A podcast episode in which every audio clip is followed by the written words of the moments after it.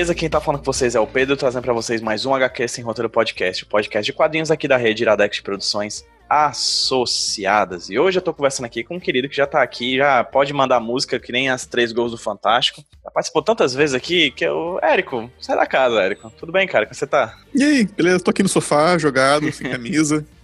Dois camaguinha? Tem uma cerveja. Eu já peguei, já peguei. Ah, é, ah, é verdade, aí tá na tua mão. Cara, o Érico, enfim, enfim é, tá, é de casa, tem seu próprio podcast, mas tá aqui no HQ Esse Roteiro sempre que pode, porque, enfim, é um querido, é um convidado muito especial, um dos maiores nomes do quadrinho aqui do Brasil, sem dúvida alguma.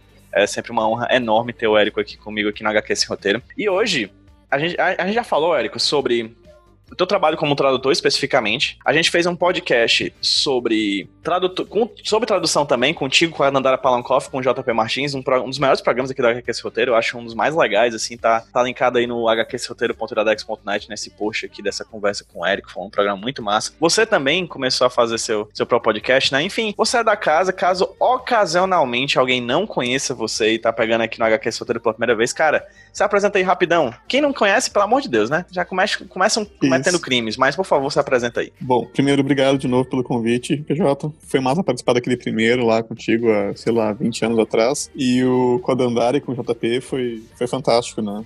Aquela, aquele papo também. E, bom, meu nome é Érico Assis, eu sou tradutor, de quadrinhos há uns 10 anos, como o PJ já falou. Eu também escrevo sobre quadrinhos há mais tempo e escrevi pro Omelete, bastante tempo, tenho, tive meus blogs, e hoje em dia eu escrevo principalmente pro blog da companhia, que tem uma coluna mensal, Companhia das Letras, editora, e escrevo semanalmente pro Omelete, também com uma coluna lá, e de vez em quando publico resenhas na Folha de São Paulo, no Globo, na 451, e eu acho que é isso. Ah, sim, e tem o podcast que eu conversei com dois amigos, tradutores, o Mário Barroso e o Carlos Rutz, e o podcast se chama Notas dos Tradutores em um podcast semanal. Pra gente conversar sobre tradução, várias coisas de tradução. E tá inclusive, sendo divertido.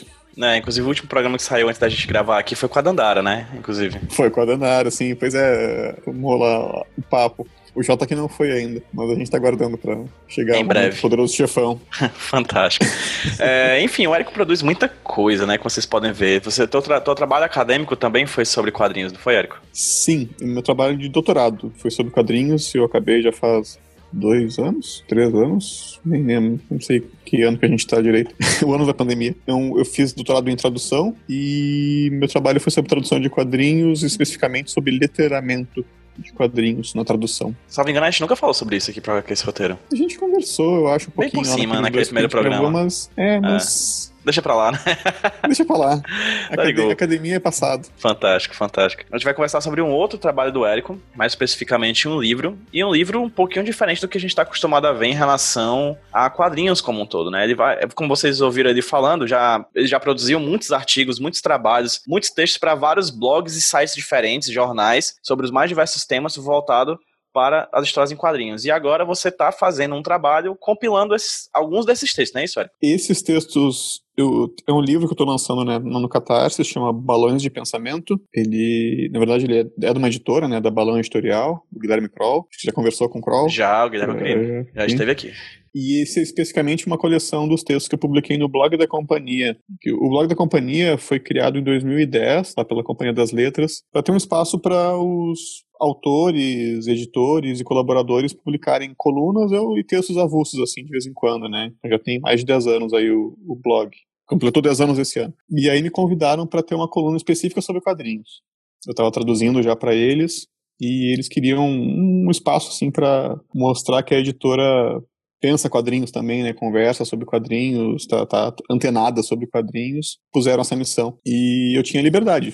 Fora, fora isso que eu falei, eu tinha liberdade para escrever sobre o que eu quisesse. Né? E eu comecei a escrever. Eu vi lá também o pessoal com quem, com quem eu ia contracenar no blog, né? Que eram escritores sérios de literatura, tipo Tony Bellotto, tipo bom, o chefão lá da, da companhia, né, que é o Luiz Schwartz, uh, e mais gente bambambam, bam, bam, assim, e eu, eu vou falar aqui sobre gibi. E resolvi que tinha que ser um, falando, tinha que falar com esse mesmo público, né, que pessoal que gosta mais de literatura, pessoal que é mais uh, nariz arrebitado, e eu te resolvi explicar gibi pra essa gente.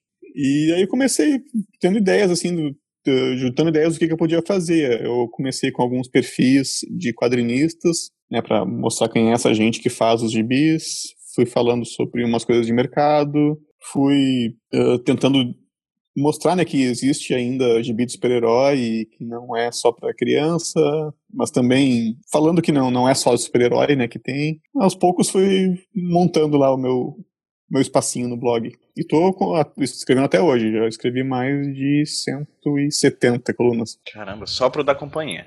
Só pro da companhia, sim. Caramba. Mas assim, Vamos lá, voltando um pouquinho no tempo. O blog da companhia não foi o primeiro espaço onde você conversou e começou a escrever sobre quadrinhos, não é isso? Não, não foi. Meus primeiros escritos assim sobre quadrinhos eu, eu fiz quando a internet era bastante mato ainda, antes, do, antes de existir blog. É, assim que eu comecei, a, assim que eu tive acesso à internet, aí por 95, 96, eu resolvi montar um site pessoal, um de besteiras assim, também um sobre quadrinhos para eu começar já a, a, escrever sobre quadrinhos, a escrever notícias. A, eu li os sites estrangeiros, né, e comecei a escrever também traduzir algumas coisas, também fazer, falar, fazer alguma coisa sobre os gibis da, da Abril, que saiu na época, né? Tentava adivinhar o que, que ia sair aqui, com base no que está saindo no exterior. Era uma brincadeira assim de adolescente, né? Eu tinha, eu era adolescente, estava no segundo grau, ensino médio, perdão. Desse site que acabou chegando para um, um, pessoal com quem eu conversava em fóruns, eu consegui uns primeiros contatos para trabalho mesmo, né? Como jornalista. Aí eu já estava na faculdade de jornalismo. O JP, que a gente estava comentando antes, ele tinha uma revista, a HQ Express, que era uma revista de notícias sobre quadrinhos, lá pro 2000, 99, 2000. E ele me convidou para escrever uns textos e uma coisa mais assustadora da, da história foi que ele pagou para escrever para esses textos, né? E aí foi meu primeiro trabalho profissional né, como jornalista de quadrinhos. Acho que isso foi em 99. Daí o JP também se envolveu na criação do Omelete, eu também conheci os outros, as outras pessoas que estavam envolvidas na, na fundação, eles me convidaram para colaborar lá na, na, fundação, isso foi em junho de 2000. Uh, eu participei do site bem esporadicamente naquele início lá, ninguém, ninguém era pago por aquilo, era, uma, era uma, um teste lá, ver o que, que ia dar. Quem conhece o Omelete hoje vê, sabe no que que deu. Bom, nesse meio tempo aí eu tava fazendo, acabando graduação, fiz mestrado, uh, comecei a dar aula, e foi aconteceu assim, eu escrevi para o Omelete, aí comecei a escrever diariamente, depois de uns anos, pago, também é uma coisa importante mencionar. Aí veio o blog da companhia, é, aí, aí se embola tudo. Mas o início foi esse que eu tava. Fui, fui, mais detalhado. Então é interessante, né? Porque o seu trabalho como colunista, escritor, falando de quadrinhos é anterior ao seu trabalho de tradução, né? Bem anterior, né? É, sim, sim, sim. Eu comecei a escrever quase 10 anos antes. Mais, talvez. Né? Se contar esse período aí bem amador lá do, adolescente. É, se, se vocês quiserem saber um pouco mais sobre o começo do trabalho do Eric como tradutor, o primeiro projeto, a primeira conversa que a gente teve aqui pro HQ esse roteiro fala exatamente sobre isso, né? Sobre como é que foi o comecinho da tua carreira como tradutor. E é interessante vocês ouvirem porque eu acho que, em alguma maneira, né, Eric, essas duas carreiras se misturam. Na verdade, todo o teu trabalho se mistura, né? Você como professor, você como tradutor, você como colunista, né? Você, você como uma pessoa especializada em quadrinhos, você acaba indo para onde mandarem, né? Em resumo, é isso. Praticamente, é. Eu acho que não tem, na verdade, nenhum crítico, até nem, nem, nem, tradutor que fique só, somente nisso, né? Que fique somente fazendo tradução ou que fique somente criticando. Ele acaba, a pessoa acaba se envolvendo com outras coisas parecidas, né? Próximas, porque às vezes você recebe convites Tipo, você traduz e o teu nome lá aparece como tradutor de várias coisas, e uma revista te convida para resenhar uma coisa parecida com as que tu traduz. Tu dá aula sobre aquilo, né? Às vezes eh, não, não vem só convites, né? você mesmo se propõe, né? Ah, então se eu, eu posso montar um curso sobre tradução, por exemplo, posso propor para alguma escola, eu posso participar de uma ser curador de exposição também, já me convidaram para fazer por causa do meu trabalho né, como crítico e como tradutor. Uh, então as coisas vão se, vão se juntando, na verdade, por você querer às vezes, mas a maioria das vezes por, por convites mesmo, por pessoas que vêm lá que tu pode fazer aquilo também. E analisando a maneira, os métodos de tradução, os métodos de crítica, você consegue perceber assim como o teu trabalho como tradutor ajuda no trabalho de crítica e vice-versa? Ah, sim bastante. Tradução te ajuda muito a. É, é, é uma suposição, né? Mas a gente acha que está entrando na cabeça de, da pessoa que, a gente está traduzindo, do autor que a gente está traduzindo, autor, autora. A gente acha que está pensando como ele. A gente tem que supor que está pensando como ele, né? Porque que ele chegou naquelas palavras ali. Então, eu acho que ajuda, assim, né, na hora de eu analisar uma obra, não só para traduzir, mas para criticar, para resenhar. Eu também começar a pensar, né, como, como é que aquele autor chegou naquilo e tentar entrar no processo ali dele. Vice-versa, quem sabe também. Assim, sem dúvida, né, para traduzir eu preciso ter uma capacidade de análise, né, do, das, não só de intenções ali, mas da, da toda a estética, né, do como é que foi criado aquele, aquele quadrinho ou aquele livro, para daí traduzir. Tem que pensar muito sobre aquele quadrinho para traduzir. Então, as duas coisas se, se misturam, sim. Boa pergunta, não tinha pensado nisso. Quando uma, uma das, das partes do, do livro, do Balão de Pensamento, que você está lançando agora pela Balão Editorial, Érico, é de autores. E é interessante uhum. quando você falou a questão do crítico é, entrar na é, o tradutor entrar na cabeça do autor para tentar entender as, as funções disso, as funções das palavras e das imagens que eles usam naqueles quadrinhos, né? A gente tá falando só de palavras, tá falando de imagem também, a gente tá falando de quadrinhos no final das contas, né? E aí você fez essas críticas e discutiu sobre autores no blog da, da companhia. Daqui a pouco eu acho que a gente pode falar um pouco mais sobre o blog da companhia. Mas eu quero, sabe, abordar os temas antes da gente chegar no, uhum. nesses textos que vão se tornar o livro do balão de pensamento.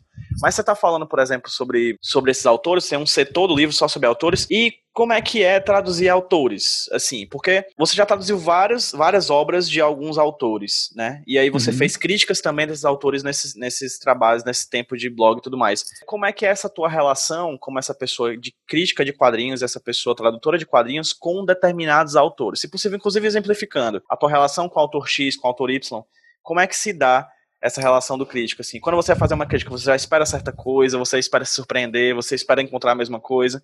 Como é essa relação do Érico crítico quando ele vai criticar a obra de um autor que você já tem tanto conhecimento como crítico e também como tradutor. É quando tu fala criticar um autor, parece que é, eu vou necessariamente resenhar, né? Que eu vou produzir lá um texto tipo de jornal dizendo se esse livro é bom ou ruim e por quê, né? E o trabalho do crítico não é só esse. Eu posso pegar uma obra e me focar num ponto ali dela e falar sobre esse ponto e no momento dizer se aquilo é bom ou ruim, sabe? Então é, eu tenho alguns, acho que até os meus perfis que são nessa sessão do, do balão de pensamento, né? A primeira sessão do balão de pensamento são várias apresentações assim de autores. O primeiro texto, por exemplo, é uma visita que eu fiz ao estúdio que na época tinha o Rafael Coutinho, o Rafael Grampá e o Fábio Cobiaco. E, e falei sobre eles assim e não é, você não vai ver uma, não é uma resenha.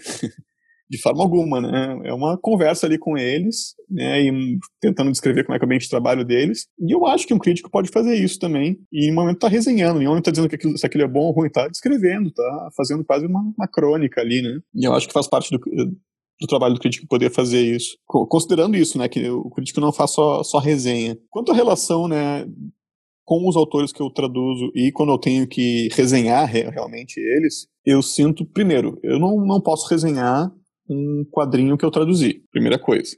Pera, mas é por quê? Ética? É, vou... Não, não, não é, não é essa questão so, somente de ética. Primeiro, ah. porque nenhum uh, jornal, livro, jornal, revista vai aceitar né, uma resenha. Perfeito. De uma pessoa que participou do, da produção do livro. Perfeito. Mas acho que principalmente é porque o, o tradutor ele faz uma leitura do, do livro que é diferente de qualquer outra leitura que uma pessoa vai ter. Por quê? Porque você vai analisar aquilo com uma profundidade para transformar. Você não vai analisar aquilo como somente para leitura. Você pode ter uma leitura aprofundadíssima tá, do, do livro para entender ali seus símbolos, entender suas relações, uh, entender suas referências. Mas o tradutor ele faz tudo isso e também transforma aquilo em outro idioma. E faz isso e transforma aquilo várias vezes. No meu caso, por exemplo, minhas traduções são, são três vezes, são feitas três vezes, né? Eu tenho uma, uma versão, depois tem uma revisão, depois tem uma outra. Então aquele livro eu convivi com ele provavelmente muito mais do que 90% dos leitores. Tem uma, você tem uma relação uma dimensão afetiva com aquela obra diferente de todo mundo. Uhum. É, não é só afetiva, mas profissional, né? Então, tem esse motivo também para eu não resenhar um, um livro que eu traduzi. Mas quando eu pego, por exemplo, uma obra, um autor que eu traduzi, digamos que já traduzi, sei lá, três livros dele, Craig Thompson, por exemplo, eu tenho lá um contato com a obra dele, mas se eu pego um livro dele que eu não traduzi, eu tenho lá a função de analisar, eu acho que eu consigo me distanciar tenho capacidade de analisar bem aquele, aquele livro que eu não traduzi, e eu tenho uns elementos para analisar aquele livro que são da minha experiência como tradutor. E não, vejo problema, assim, eu criticar positivamente ou negativamente né, esse novo trabalho. Um caso que aconteceu pelo lado inverso foi quando tem até no, acho que tem no próprio Balanço de Pensamento, se não vai ter no volume 2, que é uma, uma espécie de resenha que eu fiz do Escultor, que é aquele livro do Scott McCloud, que é a graphic novel do Scott McCloud, que é conhecido Lançado pelos, aqui pela Marsupial. Isso aí. Mas eu escrevi uma resenha antes de sair pela Marsupial, quando tinha saído somente em inglês. Depois eu acabei traduzindo o livro. Mas eu conhecia muito bem a- os quadrinhos, digamos, teóricos dele, né? Desvendando os quadrinhos, desenhando os quadrinhos, reinventando os quadrinhos, que são aqueles livros manuais de como fazer quadrinhos, de como pensar quadrinhos. E, e tinha lido muitas vezes e usei aquilo já em trabalho acadêmico. Daí fui, fui resenhar o escultor e fiz uma resenha até um tanto negativa. E aconteceu de depois eu traduzir o livro também. É, eu acho que tem essas coisas se, se misturam aí, né? Eu posso eu posso eh, lidar com, com o autor eh, em momentos diferentes, como tradutor e como crítico. E acho que as coisas elas podem se, se intercalar, mas elas não se uma coisa não não exclui a outra. Uma vez eu tava num evento, Érico, com a Janaína da Mino. De Luna, uma querida, a gente tava conversando e tudo mais, e uma coisa que ela apontou, nesse evento fazia uns, faz uns 5 anos, tá? Faz uns 4, 5 anos que esse evento rolou, e de lá pra cá muita coisa pode ter mudado ou não. Mas eu lembro que uma coisa que ela apontou daquela época até hoje era a dificuldade que ela tinha de ver no espaço, no Brasil, na real, assim, aqui nesse nosso país, um espaço de uma crítica especializada em quadrinhos, certo? Crítica especializada é um termo que a gente costuma ouvir para diversos tipos de linguagens artísticas. Linguagem visual, linguagem audiovisual, a gente tem crítica especializada de teatro, crítica especializada de dança, crítica especializada de música, das mais variadas linguagens diferentes. Quadrinho é uma coisa que eu acho difícil de encontrar. Assim, não que não tenham, mas particularmente talvez pelo meu próprio desconhecimento, assim, de eu não ter acesso a esse tipo de, de material de crítica de quadrinhos. Eu tenho visto mais nos últimos tempos e ocasionalmente, pontualmente, em trabalhos como o teu ou de, de sites como o da Raio Laser, por exemplo, que também é uma Uhum. que produz críticas bem interessantes, assim. Para você, como crítico de quadrinhos há tanto tempo aí no, no mercado e tudo mais, existe uma particularidade da crítica do quadrinho em comparação com outras críticas de outros tipos de linguagem que você já tenha tido acesso? E mais especificamente, no Brasil, como você analisa a crítica de quadrinho? Tem um podcast que você devia ouvir chamado HQ Sem Roteiro. Tem uma sessão Me com Quadrinho, tem umas resenhas É, bem esse é bom, legais esse é bom, esse é bom. Eu não gosto muito do host, não, mas ele é bom, o podcast. Não, mas ele convida a gente, daí fica mais. Ai, ai. Mas ah, o próprio HQ Sem Roteiro também é legal, devia, devia ouvir mais. Particularidade, especificidade do- do- da crítica de quadrinhos. Eu até já escrevi também um texto sobre isso, dizendo que era bom que viesse bastante gente criticar, criticar quadrinhos, eu viesse gente da literatura, do cinema, mesmo do teatro, artes visuais, o que fosse, para escrever resenhas sobre quadrinhos, perceber até fazer esses cruzamentos, né, de, de áreas diferentes e ver ali o, o que que os quadrinhos têm dessas artes. O quadrinho absorve várias coisas, né? Qualquer arte absorve, tem seus cruzamentos com outras, né? Quando eu escrevi esse texto, algumas pessoas me comentaram, tá, mas vai vir gente lá do cinema, vai aplicar só termos de cinema, não, não vai saber falar o que é um recordatório, não vai saber falar o que é um balão. Assim como a gente de literatura também vai usar fumacinha em vez de balão de pensamento, ou, ou coisas do tipo. E, ok, tudo bem. É, Eu acho que, que vale realmente você ter algum conhecimento, pelo menos de termos técnicos, né, do- dos quadrinhos para poder criticar. O, o que falta, a, a meu ver, é um, é um espaço. O que falta para ter uma crítica de quadrinhos mais consistente, mais frequente, é um, um espaço em que as pessoas sejam, bom, sendo diretas, as pessoas sejam pagas para isso. Eh, o Universo HQ, por exemplo, tem há 20 anos resenhas de quadrinhos, tá? Deve ter uma para cada dia de existência lá do, do Universo HQ, cada vez que eles publicam, eles publicam uma, uma carrada, mas eu não, sinceramente, não sei o, o- se alguém já foi pago por uma resenha do Universo HQ. O que não é uma crítica ao site, é simplesmente o, o site só existe né, por vontades e disposição de tempo daquelas pessoas, né, tanto do- dos editores quanto dos colaboradores. O Omelete, eu escrevi durante tempo algumas resenhas, né, na época que eu trabalhava fixamente uh, continuamente para eles. né, de vez em quando também, depois esporadicamente também escreveu algumas. E essas, esses jornais ou revistas que eu participo de vez em quando, eles também têm, eles não têm um espaço fixo para quadrinhos, mas às vezes, né, abrem um, um lugar lá, um, uma vez por mês, uma vez a cada dois meses, tem uma resenha na Folha de São Paulo de quadrinhos, ou no Globo. A 451, acho que deve ter, assim, uma, a 451, né, pra quem não conhece, é uma revista só de resenha literária. E acho que uma vez por mês, uma, uma cada edição, tem uma, uma resenha de quadrinhos. Uh, mas uh, ainda são poucos espaços, né? Ainda não é um Comics Journal que a gente tem lá nos Estados Unidos, não é as revistas de quadrinhos que a gente tem na França também, que tem lá uma crítica especializadíssima, né, e constante, né, você entra no site lá do Comics Journal, tem todo dia, tem uma resenha nova e aprofundada, bem feita, o, se conhece, às vezes, né, os resenhistas e sabe quais são os gostos deles. É essa constância, assim, que eu, que eu acho que falta aqui. E para ter essa constância, precisa ter investimento. Engraçado, falta investimento, né, pro próprio quadrinho, então, para crítica, Imagina para crítica, disso. né? É, eu, eu tive uma conversa recente com a Gabi Gabriela Borges, do Minas de HQ. Uhum. E uma conversa que eu.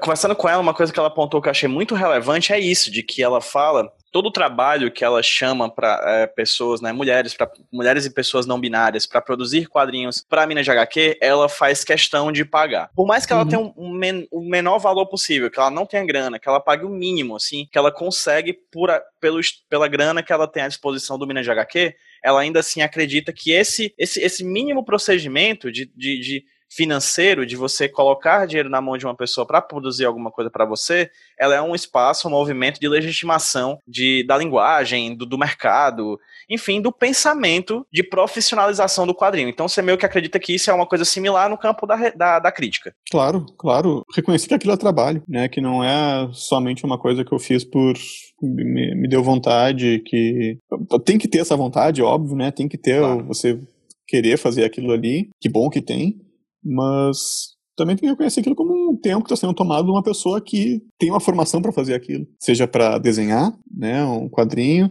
que não é só desenhar, né, você tem que pensar uma história, você tem que conceber aquilo, você tem que ter conhecimento de design, você tem que, tem que... Então, tudo isso está tá incluído ali, né, quando você produz alguma coisa, né, e quando você produz um texto sobre quadrinhos da mesma forma. Você não está pagando só para a pessoa parar ali uma hora e escrever um texto, mas todo o conhecimento que ela adquiriu para escrever aquele texto em uma hora. Então tem que ser valorizado de, alguma, de algum modo. Tem que pagar, sim.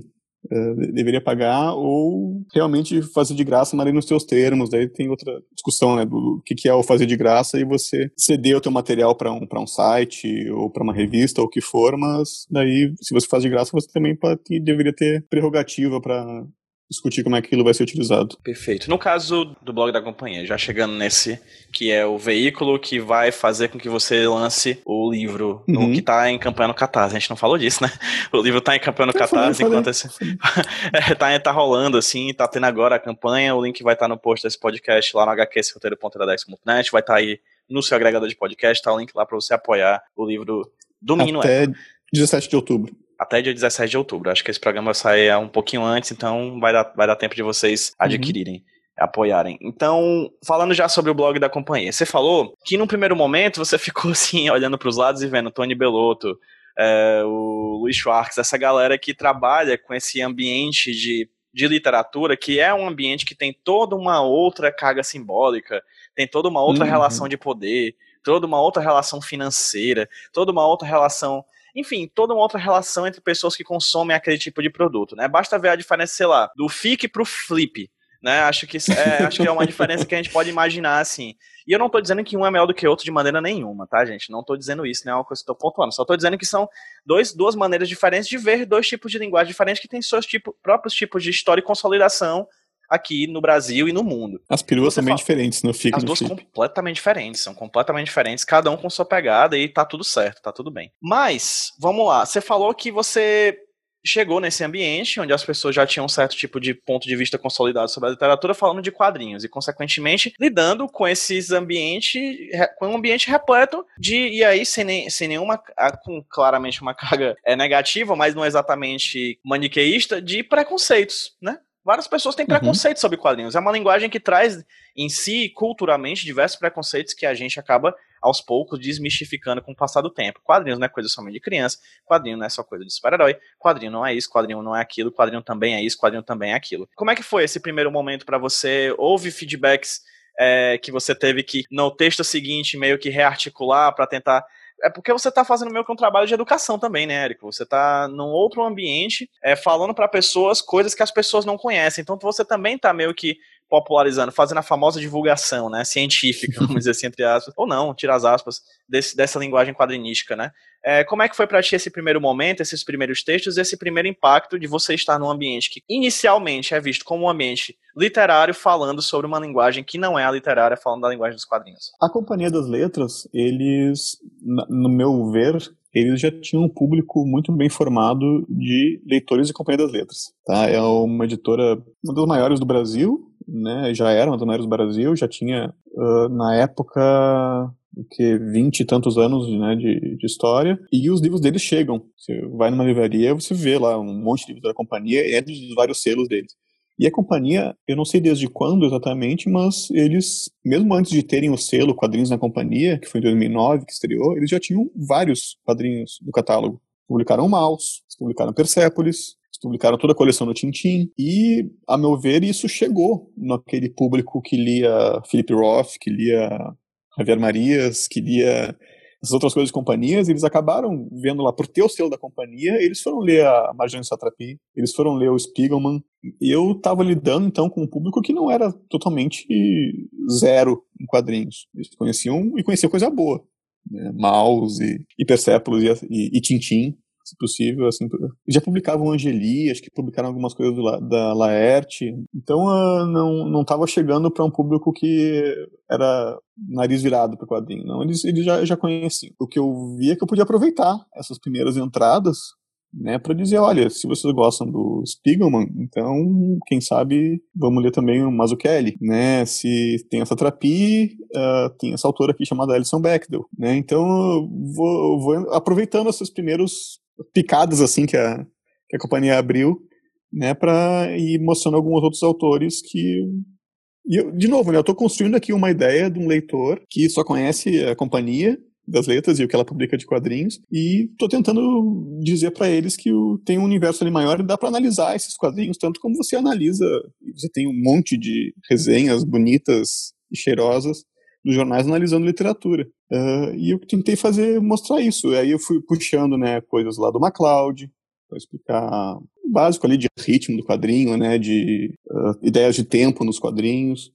Eu puxei a, a ideia do, do que é uma graphic novel, um texto que, é, que, ficou bem legal, até que acho que foi bem discutido, que foi essa, debater a ideia do que é uma graphic novel. Uh, desde lá do por que, que o Eisner usou esse termo, popularizou esse termo, é, até hoje, como é que o mercado adotou isso. Eu acho que é essas ideias, assim, que, que me ajudaram, essas ideias de como é que era o público, que me ajudaram a pensar como é que deveriam ser esses textos. Tá, mas ok, você falou aí de Maus, Persepolis, Fun Home, que são obras que tá na estante de teóricos, de pessoas que trabalham com com jornalismo. Tá lá o mouse do lado do livro, sei lá, do, do Humberto Eco. Não tem nenhum problema uhum. em o mouse tá do lado do Humberto Eco. Mas como é que é tratar super-herói? Como é que é tratar o Homem-Aranha, o Homem de Ferro, o Superman, a Mulher Maravilha? Nesse ambiente, porque você também fala disso. É, Falo, tem... às vezes. Você tem alguma, alguma experiência com esse, com esse momento? Porque, assim, o, o Spielman costuma falar muito disso, né? Quando as pessoas falam graphic novel, graphic novel, graphic novel, ele sempre é o cara que bota o pé no chão, segura os braços da pessoa e diz it's, it's, a fucking comic, né? É a porra de um quadrinho, né? Isso aqui é um quadrinho, caceta. É um quadrinho tanto quanto qualquer outro. Você levantou até a questão da graphic novel, como ele se tornou, com o passar do tempo, um termo que é amado e odiado, né? Tem um quê de pedância, tem um quê de popularidade, enfim, é, várias questões em torno disso que a gente pode fazer num outro programa, discutir. Acho que dá para fazer um programa inteiro só sobre opiniões contrárias ou a favor do termo graphic novel. Acho que renderia legal. Acho que é um tema polêmico. Eu gosto de polêmica. Mas, enfim, como é que é tratar desse lado mais popular, mais povão, mais mainstream do quadrinho? Né? Que por muitas vezes não é bem visto, né? E tal. Que é um erro, né? Nem, não, depois é, nem, nem sei se é o, o, lado povão do quadrinho atualmente, né? É quase um nicho. Sim, sim, exato. É um nicho chato, da né? Não, mas é um nicho de, de, de, gente de nerd, né? É um nicho. De iniciados, eu, né? de iniciados e que não tá se renovando, né? Uhum. Inclusive eu já falei sobre já ter um ou outro texto sobre isso, né? Sobre essa questão de não renovação do, dos leitores de super-herói. Eu escrevi um. Esse texto não está no, no, livro, né? É um texto que eu escrevi faz uns dois anos só, e esses, o texto, os textos que estão no livro são mais antigos. Eu escrevi sobre o Senhor Milagre, aquela série que foi bem discutida há uns, é, uns dois anos, né? Tom King, né? Por aí. Tom King e o Mitch Gerhard.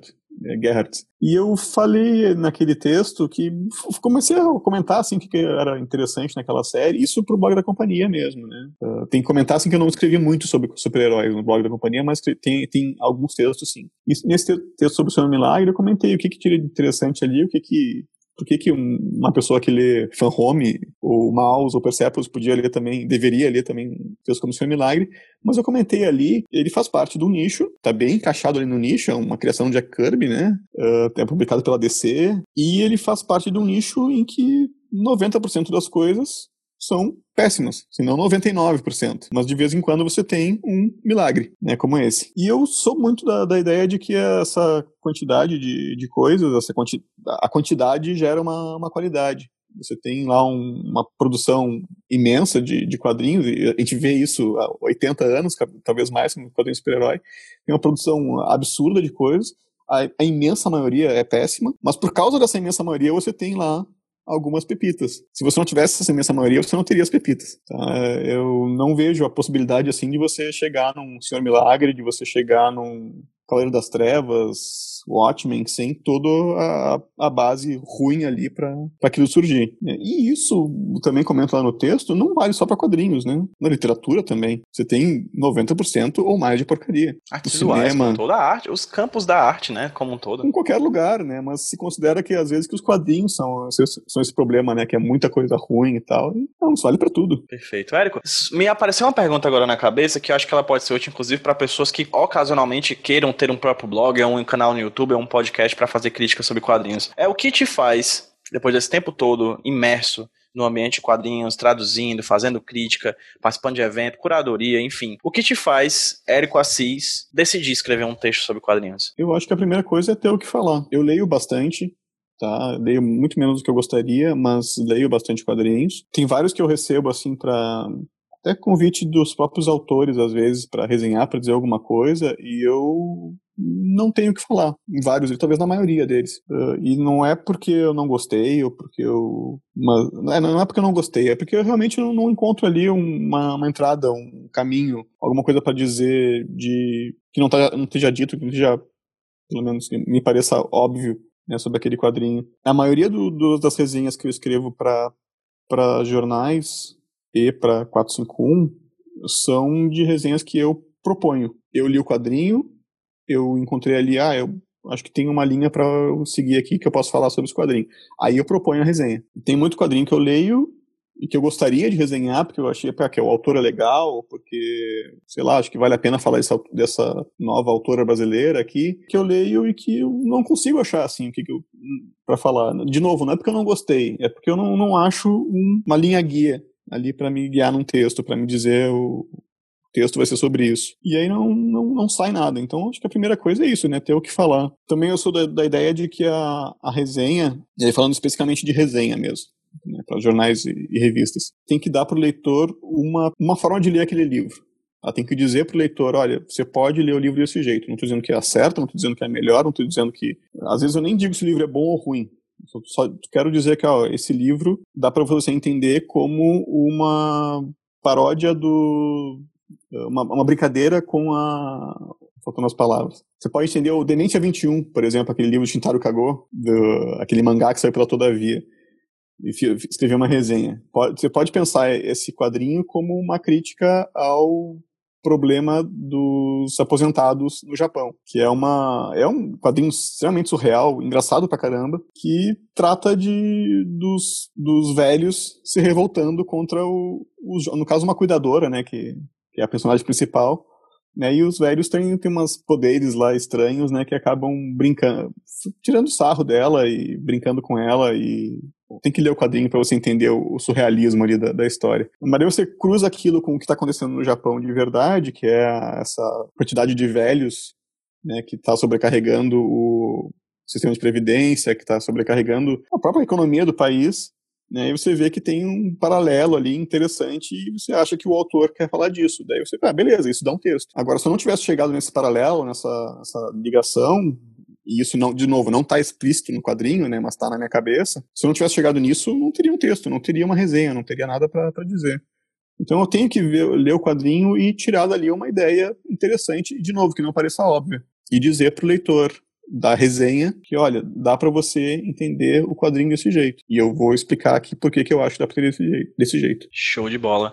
Sobre os textos da, do blog da companhia que estão no livro, como é que você fez essa escolha? Como é que você fez essa divisão? Como é que o livro está dividido? É, explica mais sobre esse quadrinho, esse, esse livro que está em campanha no Catarse. Eu peguei os primeiros textos que eu publiquei, eh, começa por 2010, e ele está dividido em cinco sessões. Né? Eles não estão em ordem cronológica, somente dentro das sessões estão em, em ordem cronológica, mas daí eu separei né, em cinco uh, áreas diferentes que eu encontrei assim, do, tentando juntar os textos, que são autores, que aí tem alguma, alguns perfis, tanto de gente que eu conheci, né, e que eu visitei e, e conversei, quanto de gente que eu estou vendo de fora, que estou vendo pelas entrevistas, estou lendo pelas biografias deles. Tem uma parte que eu chamei de resenhas, que não são resenhas dessas de, de jornal, mas são comentários sobre algum ponto de algum quadrinho, seja os que a companhia lançou, sejam outros. Né? Tem texto sobre Love and Rockets, tem texto sobre o Abib. Tem inclusive esse texto que eu estava comentando antes sobre como resenhar os quadrinhos, né? dessa entrada de gente que não é dos quadrinhos resenhando. Tem uma parte que eu chamei de teoria, uh, aí uh, são bem elucubrações sobre quadrinhos, sobre a questão do tempo nos quadrinhos, sobre o futuro do livro e a questão do digital.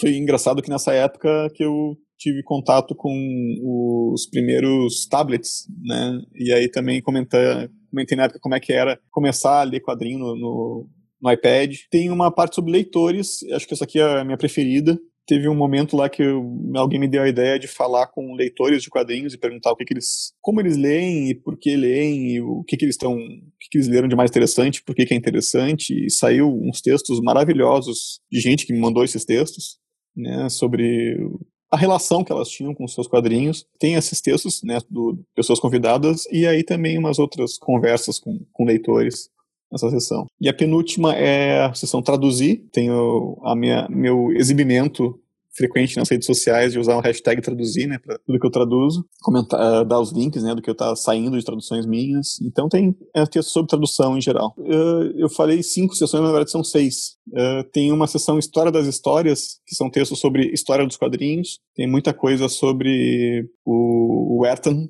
né, a sedução do inocente, aquele momento lá que eu acho que eu achei que valeria para o blog explicar esse momento para quem não conhece, para quem não conhece bem direito essa, essa parte da, da história dos quadrinhos.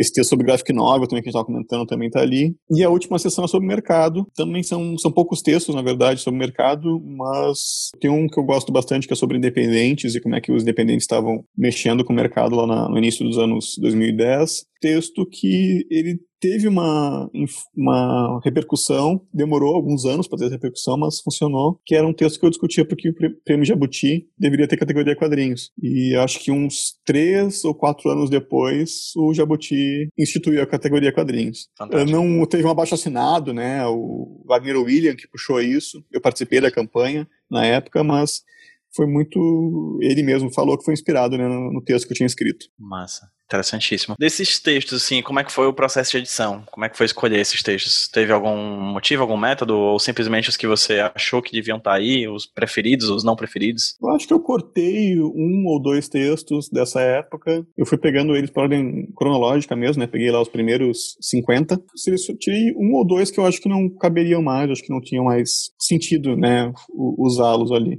Mas acho que eu, a grande maioria ainda vale só, seja por retrato de época, seja porque são discussões que eu acho que ainda estão ainda tão em voga. Perfeito. E aí tem material para um 2, 3, 4, 5, né? É a ideia, é a ideia. Pelo menos até o 3 dá, dá para fazer. Eu quero acrescentar textos novos também no, no, nos próximos livros. Eu quero não só usar o blog da companhia, mas também de outros lugares que eu publiquei, né? Mais resenhas, meus isso tudo, né, de novo, tá, já foi publicado na internet. Foi publicado na internet, né, muito disso tá, tá online ainda disponível, mas é um, uma espécie de, primeiro, uma vaidade minha, ter isso no papel, ter um livrinho lá com o meu nome e com esses textos publicados em papel. Também tem que comentar aqui, né, um que vai ter ilustrações que são inéditas. Esse livro depois a gente pode comentar os autores. Desses, os ilustradores que eu convidei. Uh, esses textos também vai, tá, vai ter algumas autorizações, vai ter algum um parágrafo, um epílogo assim no, no final, um epílogo não, mas uma notinha no final de cada texto,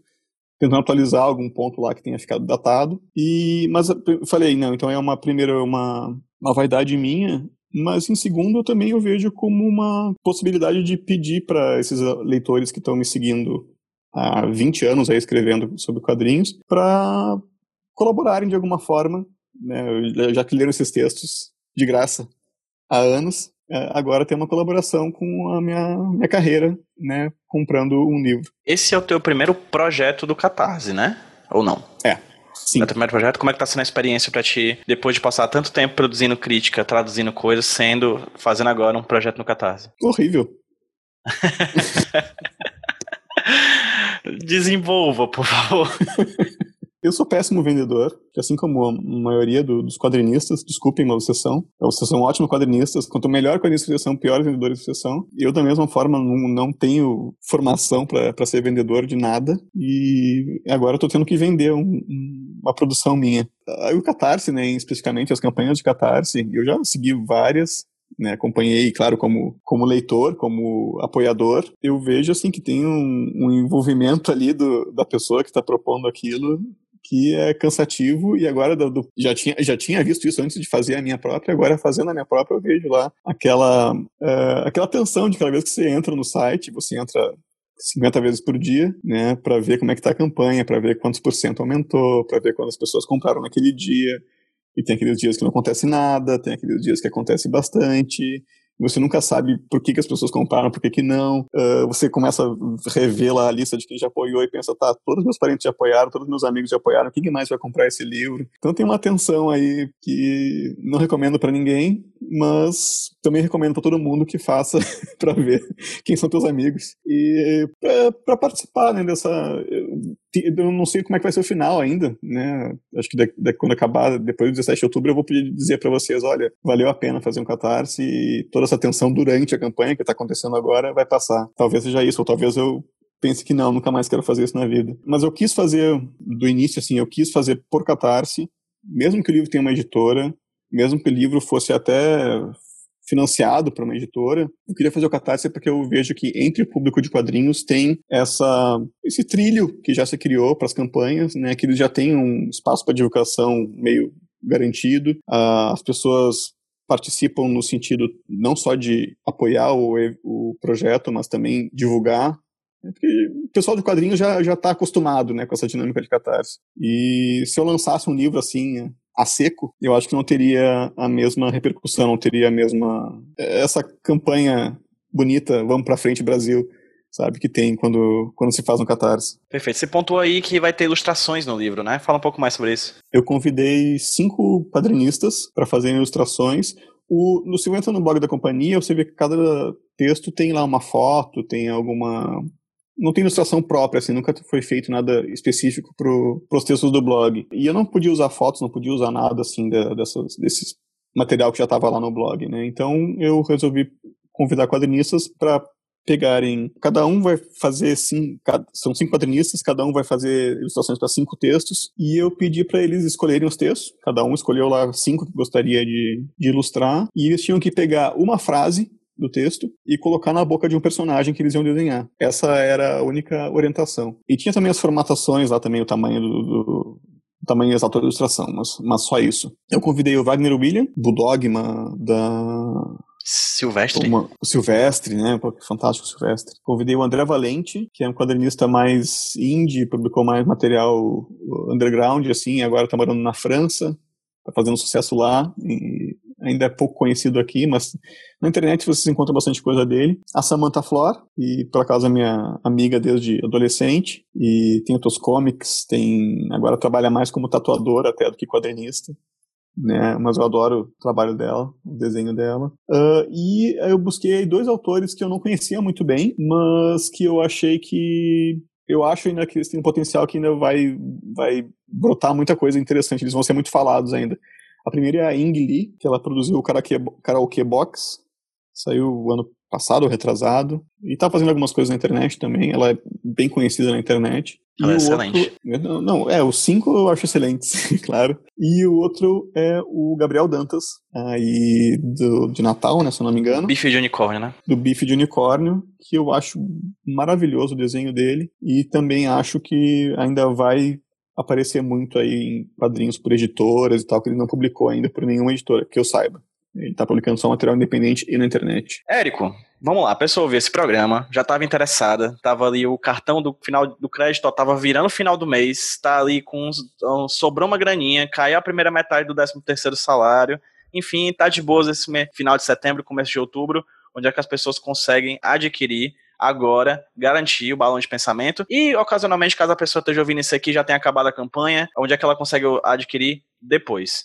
Até 17 de outubro, então tá no catarse.me barra balões 1, o número numeral 1. Ou também tem a opção, que se não me engano é catar.se barra balões. Uh, são duas opções de links, né, para você chegar lá. Mas se procurar Catarse, balões de pensamento no Google, você vai encontrar também. Ele já bateu a meta, nesse momento que a gente tá falando aqui, ele já tá nos 100 e 10, 115%, e a gente está tentando chegar nas metas estendidas agora para dar umas firulas mais no livro, fazer postais, fazer colocar mais ilustrações, quem sabe se chegar a um bom percentual aí, transformar o livro em capa dura, que é outra vaidade minha. Você comentou, né, da questão de virar o cartão, teve um amigo que, um amigo de Facebook, né, e Twitter, que ele comentou, assim que começou a campanha, ele falou, Érico, eu queria comprar, participar da campanha agora, eu queria apoiar a campanha agora, mas o cartão não virou ainda e a culpa é toda tua. Porque tá sempre recomendando gibis e coisas para eu comprar e, e, estourou aqui o orçamento esse mês, né? Mas assim que virar o cartão eu vou comprar. E, e aí virou já no início de setembro e ele,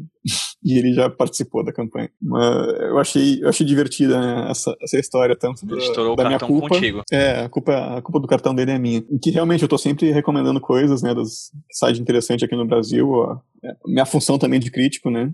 Por mais que não sejam resenhas, sejam lá tweets lá de 200 caracteres, eu faço isso também e continuo fazendo durante a campanha, prejudicando o cartão de crédito talvez de algumas pessoas. Mas, se possível, reservem aí uns 49 reais, que é o primeiro o valor, o valor mínimo, né, do, de apoio para comprar o livro. E mas tem outras possibilidades lá de apoio, né, que não são somente com livro, mas você comprar mais de um livro ou comprar combos que eu consegui apoio das editoras, algumas editoras com quem eu, eu trabalho como tradutor, e elas me forneceram livros para eu vender junto com, com o meu.